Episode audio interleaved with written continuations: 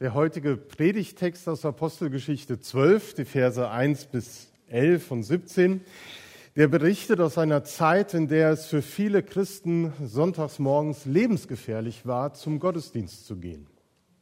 Der berichtet aus einer Zeit, in der es lebensgefährlich war, sich öffentlich an den Glauben zu Jesus Christus zu bekennen und wo es wichtig war, dass solche Bilder und Zusagen die Christen ermutigt und gestärkt haben, dass sie Jesus als wunderbaren Hirten haben und auch Worte wie Psalm 23 sehr real, waren.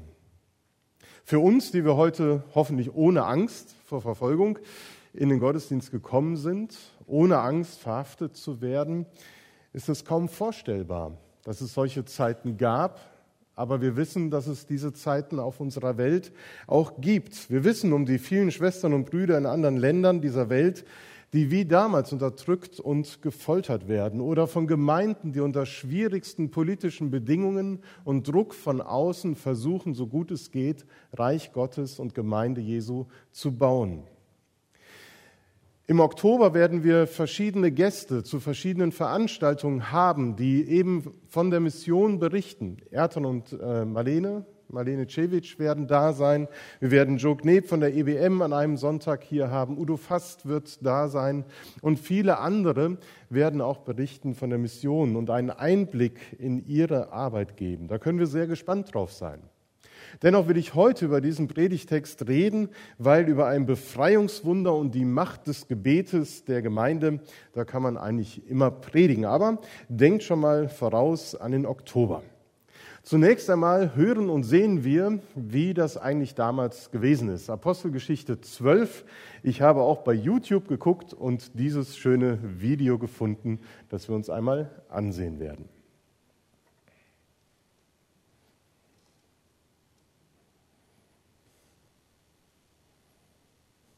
König Herodes hatte einige aus der Gemeinde verhaften lassen und wollte sie jetzt verfolgen. Als Herodes Jakobus hatte umbringen lassen und sah, wie er Zustimmung unter den Juden fand, verhaftete er auch Petrus. Petrus wurde von vier Trupps aus je vier Soldaten bewacht. Wir machten uns große Sorgen um seine Sicherheit und beteten intensiv für ihn. In der Nacht, bevor Herodes ihn vor Gericht stellen wollte, schlief Petrus zwischen zwei Soldaten und war durch Ketten an sie gebunden. Außerdem standen Wachposten am Eingang. Plötzlich erschien ein Engel und Licht erleuchtete die Zelle. Der Engel schlug Petrus in die Seite, weckte ihn und die Ketten fielen ihm von den Händen. Er tat, was ihm der Engel sagte und folgte ihm hinaus, an allen Wachposten der Stadttore vorbei. Viele Menschen hatten gemeinsam im Haus von Maria, der Mutter von Jesus, gebetet. Als Dienerin des Hauses hörte ich ein Klopfen an der Tür. Vorsichtig ging ich an die Tür, um sie zu öffnen. Zu meiner Überraschung stand dort Petrus. Wir hatten eben erst für ihn gebetet.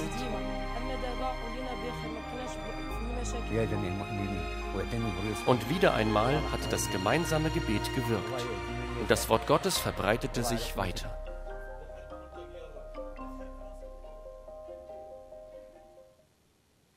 Eine andere Freikirche hat das Video produziert und sehr eindrücklich dargestellt damals. Petrus kommt aus dem Gefängnis frei und man möchte so gerne in den Jubel und die Freude mit hineingehen, die die Gemeinde damals wohl so erlebt hat, dass ihr Gebet das bewirkt hat. Aber in diesen Jubel und diese Freude mischt sich eben auch das ein, mit dem der Text beginnt. Einer ist nicht befreit worden. Er ist gestorben.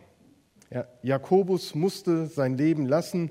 Er wurde nicht gerettet. Hätte Gott nicht eingegriffen, dann hätte Petrus genau das Gleiche am nächsten Tag erleben müssen wie Jakobus. Und wie auch in anderen Situationen unseres Lebens drängt sich dann die Frage auf, warum Gott befreist du den einen und den anderen nicht? Hat Gemeinde vielleicht für Jakobus gar nicht gebetet? Nur für Petrus? Kaum vorzustellen. Nein, das glaube ich auch nicht. Die Apostelgeschichte berichtet an dieser Stelle eben nicht nur über das rasante Wachstum der Gemeinde Jesu und die segensreiche Ausbreitung des Evangeliums im ganzen Mittelmeerraum, sondern zeigt ebenso, was auch dazugehört, wenn man dem Ruf Jesu, ihm nachzufolgen und ihm zu dienen, folgt. Es wäre utopisch zu glauben, dass Christen nur auf der Sonnenseite des Lebens stünden und keinerlei schwere Wege zu beschreiten und zu gehen hätten. Die Tragfähigkeit des Glaubens erweist sich ja gerade in solchen Zeiten. Und auch die Glaubwürdigkeit der Bibel zeigt sich und erweist sich mir gerade darin, dass sie genau von solchen Momenten eben auch berichtet. Gott hat nicht verhindert, dass Jakobus stirbt. Er könnte es. Das zeigt er das Wunder der Befreiung von Petrus. Er könnte das machen. Aber er muss nicht. Beides gehört zur Wirklichkeit des Reiches Gottes in dieser Welt. Dass auf der einen Seite Menschen wunderbar befreit werden, befähigt und befreit werden zu einem noch segensreicheren Dienst für Jesus und das andere den Weg des Leidens und Sterbens mit Christus gehen müssen. Jakobus stirbt im Dienst für Christus und unzählige weitere sind diesen schweren Weg mit Jesus gegangen. Aber ihr Tod und sein Tod bedeutet eben nicht das Ende der Kirche. Es bedeutet nicht das Ende dessen, was Gott in dieser Welt vorantreiben will. Das wird hier deutlich, dass Gott Petrus befreit. Herodes hat mit seinem Vergehen an Jakobus und der Gemeinde Jesu keinen Erfolg gehabt, sondern das Gegenteil eigentlich bewirkt, dass die Ausbreitung des Evangeliums noch weiter vorangetrieben wurde, die Gemeinschaft der Gläubigen gestärkt worden ist. In Zeiten der Not und Verfolgung rückte die Gemeinde besonders eng zusammen und betete ohne Unterlass für die Gefangenen. Der eine stirbt den Märtyrertod, der andere wird befreit, um seinen Dienst fortführen zu können. Petrus und Jakobus hätten sicherlich auch den Moment gehabt, wo sie sagen, jetzt wird mir das zu viel. Jetzt wird der Druck so groß, dass wir unseren Dienst beenden und quittieren. Dass wir vielleicht sogar unseren Glauben an Jesus Christus leugnen, weil wir am Leben hängen, weil es uns wert ist. Beide entscheiden sich aber fürs Durchhalten. Sie trotzen dem Herrscher Herodes und müssen die Konsequenzen tragen. Jakobus wird enthauptet, Petrus wird eingekerkert. Und genau da wird auch deutlich, dass Gott ebenfalls nicht aufgibt. Die Geschichte endet eben nicht mit dem tragischen Tod der beiden, sondern sie geht weiter mit der Befreiung von Petrus. Und das zeigt uns, dass Gott in ausweglosen Situationen nicht aufgibt und es für Gott solche Situationen auch gar nicht gibt. Die Lage des Petrus, die ist wirklich außergewöhnlich aussichtslos. Vier Trupps zu je vier Soldaten bewachen ihn. Er ist angekettet und schläft zwischen zwei Bewachern. An ein Entkommen ist in keinster Weise zu denken. Und wenn er hoffte, einen fairen Prozess zu bekommen, da irrte er sich. Herodes beabsichtigt, einen Schauprozess dem Volk vorzuführen als Attraktion zum Fest, so wie wenige Jahre zuvor es schon einmal so einen Prozess gab. Damals wurde ein gewisser Barabbas freigelassen und Jesus von Nazareth hingerichtet. Petrus ist gefangen und er schläft. Wir hören das richtig und wir lesen das richtig. Petrus schläft inmitten dieser Situation. Und die Theologin Katharina Wiefel-Jenner fragt, wie kannst du da eigentlich schlafen, Petrus? In Fesseln kann man doch nicht richtig schlafen. Bist du so erschöpft, dass dir die Augen zufallen? Du hast Wächter an deiner Seite, Soldaten stehen vor deiner Gefängnistür. Wie kannst du unter diesen Umständen schlafen? Andere in deiner Situation würden kein Auge zudrücken aus Angst vor Gewalt. Morgen ist der entscheidende Tag, Petrus. Morgen macht man dir den Prozess, die Anklageschrift ist vorbereitet. Bereitest du dich auch vor und überlegst, wie du dich verteidigen wirst vor Herodes? Wer weiß, was er dir alles vorwerfen wird. Aufruhr, Rebellion, Mitgliedschaft in einer terroristischen Vereinigung. Mit solchen wohlfeilen Anklagen haben sich die Mächtigen schon immer ihrer Gegner entledigt. Dein Freund Jakobus haben sie schon getötet. Ganz schnell, ohne Prozess. Wie kannst du schlafen, Petrus? Wie kannst du so ruhig zwischen deinen Bewachern liegen und schlafen? Ich glaube, der Grund, warum Petrus in dieser Situation schlafen kann, ist sein tiefes Vertrauen in Gott. Vielleicht hat er innerlich Worte wie Psalm 4, Vers 8 immer wieder gebetet. Ich liege und schlafe ganz mit Frieden, denn du allein, Herr, hilfst mir, dass ich sicher wohne. Darum, weil der Herr bei mir ist, darum liege ich im Frieden hier und schlafe. Petrus hat das Vertrauen in die vielen Möglichkeiten Gottes, das Blatt zu wenden, noch nicht aufgegeben.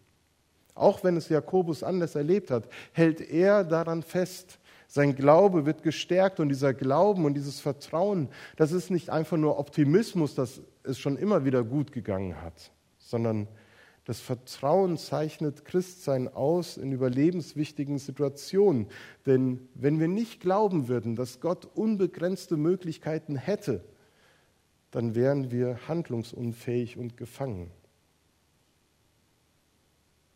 Vertrauen auf Gottes Kraft bewirkt, dass Petrus nicht aufgibt.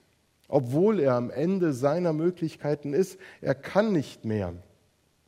Er kann nicht mehr, als sich und sein Leben in Gottes Hand zu legen. Wohl jeder von uns hat so eine Situation schon einmal erlebt. Eine Situation, wo das Gefühl so stark präsent ist, dass man am Ende seiner eigenen Kraft ist. Dass man selber nichts mehr tun kann, was jetzt einem heraushilft aus der Situation. Die Situation, wo man das Gefühl hat, man ist machtlos gegenüber den Menschen, die jetzt in meinem Leben agieren und Einfluss nehmen. In der Falle zu sitzen, gefangen zu sein, keinen Ausweg wahrnehmen zu können. Monika hat schon gesagt, dass es so viele persönliche Gefängnisse gibt, in denen man in seinem Leben festsitzen kann. Festgefahrene Beziehungen, Situationen im Beruf oder Schule, auch Krankheiten oder die Gebrechlichkeiten des Alters, welche das Leben, das man gewohnt ist zu leben, immer mehr einschränken und einen immer mehr gefangen sein lassen. Wenn nichts anderes mehr hilft, dann bleibt wie bei Petrus nur noch die Hoffnung auf irgendeinen überraschenden Eingriff von außen, dass irgendwas geschieht, aber das kann man nicht planen, das kann man nur hoffen und darauf warten, dass es geschieht.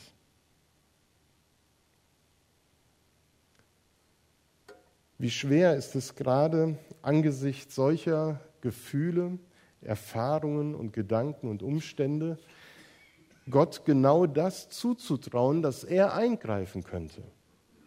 Ist es nicht eher so, dass man gerade in solchen Momenten eher Zweifel an der Kraft und Nähe Gottes hegt?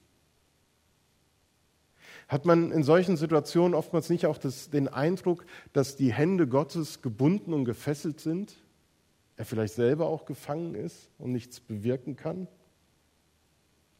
Ich glaube, dass Petrus auch solche Momente in dieser Zeit im Gefängnis erlebt hat. Momente des Zweifels und der Anfechtung hat er genauso durchstehen müssen. Aber er hat festgehalten.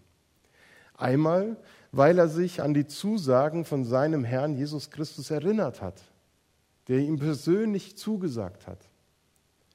Und er erinnerte sich an seine eigenen Glaubenserfahrungen, die er gemacht hat mit Jesus, als er mit ihm unterwegs war. Das ist das eine. Das andere ist aber, dass er weiß, dass er nicht alleine ist, sondern eine Gemeinde hinter sich hat und Geschwister, die für ihn beten. Und so tritt eben zu dem persönlichen Vertrauen und Erinnern an Gottes Kraft die Fürbitte der anderen, die Gemeinde. Die Gemeinde soll Fürbitte leisten. So wie es im Hebräerbrief heißt, denkt an die Gefangenen und nehmt an ihrem Schicksal Anteil, als wärt ihr selbst mit ihnen im Gefängnis. Das soll euch wichtig sein als Gemeinde, dass ihr betet. Und das taten sie. Sie brachten ihre Sorgen vor Gott, auch wenn er schon längst wusste, was jetzt gebetet wird. Denn wer seine Sorgen nicht ausspricht, der hat entweder sich mit ihnen abgefunden oder ist ihnen gegenüber gleichgültig. Aber so soll es nicht sein. Fürbitte stärkt das Zusammengehörigkeitsgefühl, betont das Vertrauen in Gottes Macht. Und es ist bewegend zu lesen, wie Gemeinde zusammengekommen ist, um genau das zu tun. Das Einzige, was ihnen in der Situation bleibt, ist, zusammen zu beten, zu Gott zu flehen, dass er eingreift. Auch das ist die Erinnerung für uns, dass wir beten, für die Geschwister, die uns vor Augen stehen, die gefangen sind in ihren Lebensumständen. Wir lesen von einigen die Namen jeden Sonntag auf dem Sonntagsbrief und bewirkt unsere Fürbitte etwas? Wir treten für sie ein und das ist wichtig.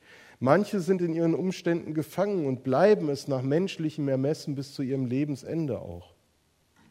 Bei anderen gibt es leichte Fortschritte der Besserung zu ermelden und andere erleben wirklich Heilung. Manchmal ist Fürbitte ebenso ein kämpferisches Beten oder vielleicht auch oft, trotz allem, was an der Macht des Gebets uns vielleicht auch zweifeln lässt. Die Befreiung des Petrus, die zeigt uns, dass es einen ganz engen Zusammenhang zwischen dem gibt, was die Gemeinde tut, nämlich beten, und das, was der Engel im Gefängnis tut, nämlich Befreiung schenken. Das ist zusammenhängend. Unser Gebet bewegt das Herz Gottes und bewegt seinen Arm, dass er handelt, dass er eingreift. Das ist so. Dennoch ist Fürbitte natürlich kein Zauber oder Machtmittel, das wir einsetzen können. Ob er sie so erhört, wie, wie wir es uns wünschen, das ist allein Gottes Sache. Er handelt leider oder ihm sei Dank nicht immer so, wie wir es von ihm erbitten. Das zeigt auch der Bericht des Jakobus oder über den Tod des Jakobus. Aber im Fall des gefangenen Petrus stellt Gott alle Logik auf den Kopf und schenkt die Befreiung. Die Fesseln werden gelöst. Der Engel tritt herein und führt ihn heraus aus dem Gefängnis in die Freiheit. Und das, was sich da abspielt, das ist keine Fantasiereise, die Paulus unter, äh, Petrus unternommen hat. Es ist keine Einbildung, sondern das ist Gottes Wirklichkeit in dieser Situation. Das ist real, dass Gott so eingreift. Aber das alles begreift er erst, außerhalb vom Gefängnis. Wir wissen nicht, wie lange er unterwegs war, ob es Minuten waren oder eine Stunde. Aber als er so langsam wach wird, begreift er, was da geschehen ist. Dass da Gott wirklich eingegriffen hat und ihn befreit hat. Nun weiß ich wahrhaftig, sagt er, dass der Herr seinen Engel gesandt hat und mich aus der Hand des Herodes errettet hat und von allem, was das jüdische Volk erwartete. Er ist frei gekommen. Und wie bei uns auch können wir oftmals erst im Nachhinein entdecken, wie Gott auf unser Gebet reagiert hat. Können wir im Nachhinein erst wahrnehmen und erkennen, dass Gott wirklich geholfen und geführt hat. In den Situationen selbst sind wir vielleicht auch so schlafend, vernebelt, dass wir das nicht sehen können. Das soll uns ermutigen, trotzdem dran zu bleiben am Gebet für unsere Situation und an dem Gebet für andere. Nachdem Petrus nun erwacht ist und er wieder klar denken kann, überlegt er natürlich, was ist jetzt zu tun. Und er läuft zu dem Haus, wo er weiß, da versammelt sich die Gemeinde. Und was dort geschieht, das ist wirklich kinoreif und leider nicht so schön dargestellt. Ähm, das ist der Haken an dem kleinen Clip. Denn Petrus hämmert gegen die Tür, wahrscheinlich auch mit dem Stress im Nacken, dass die ihn verfolgen und gleich wieder einsammeln. Und er hofft, dass das Hämmern gehört wird und die Tür aufgeht. Aber die Hausangestellte Rode erkennt Petrus Stimme und läuft zurück zu den anderen, die gerade beten. Und Paulus steht vor verschlossener Tür. Die Tür war noch gar nicht auf. Der wird sich auch seinen Teil gedacht haben in dem Moment. Aber dann kommt die Rode in diese Gebetsgemeinschaft hinein und wir alle wissen ja, wie schön das ist, wenn wir in der Gebetsgemeinschaft gestört werden. Und sie platzt da rein mit der Nachricht, Petrus ist frei, der steht vor der Tür. Und die sagen, du bist von Sinn. Hast du sie noch alle? Wir beten gerade dafür, der kann nicht da vor der Tür stehen.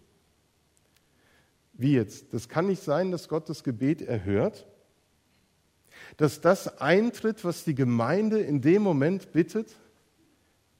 Das kann keiner glauben. Schon spannend. Eigentlich dürften die doch gar nicht überrascht sein, dass das eintritt, was sie bitten. Gerade die ersten Christen, die noch so nah dran waren an der Erfahrung mit Jesus, die müssten doch so glaubens- und gebetsstark sein, dass sie gar nicht zweifeln an dem, was sie bitten. Wir haben ja manchmal auch so das Denken oder, die Erwart oder den Glauben, dass man nur genug und intensiv glaubensstark beten muss, damit es auch erhört wird. Was für eine Erleichterung ist das für uns, für dich und für mich, dass das so gar nicht sein muss, sondern dass das zweifelnde Gebet, was ich vielleicht zum hundertsten, zum zweihundertsten Mal zu Gott schicke, dass Gott Wendung bringt, auch bei ihm ankommt und ausreicht. Auch die ersten Christen beteten nicht mit einer unerschütterlichen Gewissheit, Gott werde auf das Gebet unmittelbar reagieren. Sie beten und sie können es nicht fassen, dass sie auch schon erhört sind. Das finde ich so unglaublich echt und ehrlich, wie das hier in Apostelgeschichte 12 beschrieben wird. Es gibt auch viele andere Stellen in der Bibel, wo eine ganz tolle Gebetserhörung beschrieben wird. Aber hier wird davon berichtet, dass die Gemeinde eigentlich so vorsichtig, tastend betet. So mit ein bisschen Glauben, aber mit ganz viel mehr Zweifeln. Und Gott erhört auch genau diese zweifelnden, ungewissen, schüchternen Gebete und handelt über unser Bitten und Verstehen hinaus. Ich musste mich erinnern, dass in der Gemeinde, wo ich vorher war, eben eine 20-jährige Frau über viele Jahre an einem Tumor erkrankt war und Gemeinde über 14, 15, 16 Jahre immer für sie betete. Und wenn man dann am Totenbett dieser jungen Frau steht, dann fragt man sich, was bewirkt das Gebet? Es ist nicht wahr, dass Gott nur so viel tut, wie wir glauben können, wie stark wir sind, sondern er hat in dieser Situation auch ganz viel Trost gegeben und wir konnten dankbar zurückblicken auf die vielen Jahre, die geschenkt worden sind. Aber zu sehen, dass Gebete erhört werden, die schüchtern, ängstlich sind. Das war eine sehr tiefgreifende Erfahrung, die ich hier wiederfinde in Apostelgeschichte 12. Und so sollen wir uns bei diesem Text heute bewusst werden, dass egal wie unsere persönliche Situation auch aussehen mag, Gottes Möglichkeiten unbegrenzt sind. Wir sollen erkennen, dass wir nicht alleine sind, sondern eingebunden sind in die Gemeinschaft der Glaubenden, in die Gemeinde, die mitbeten kann. Und als Gemeinde soll es uns neu vor Augen geführt werden, wie wichtig die Fürbitte ist, die wir füreinander halten und wo wir füreinander eintreten. Wo ich auch stehe, du warst schon da. Das ist ein Lied, was wir jetzt gemeinsam singen wollen, was das noch einmal beschreibt, dass Christus in jeder Situation da ist. Wo ich auch stehe, du warst schon da. Und das wollen wir gemeinsam tun und dann Fürbitte miteinander halten. Amen.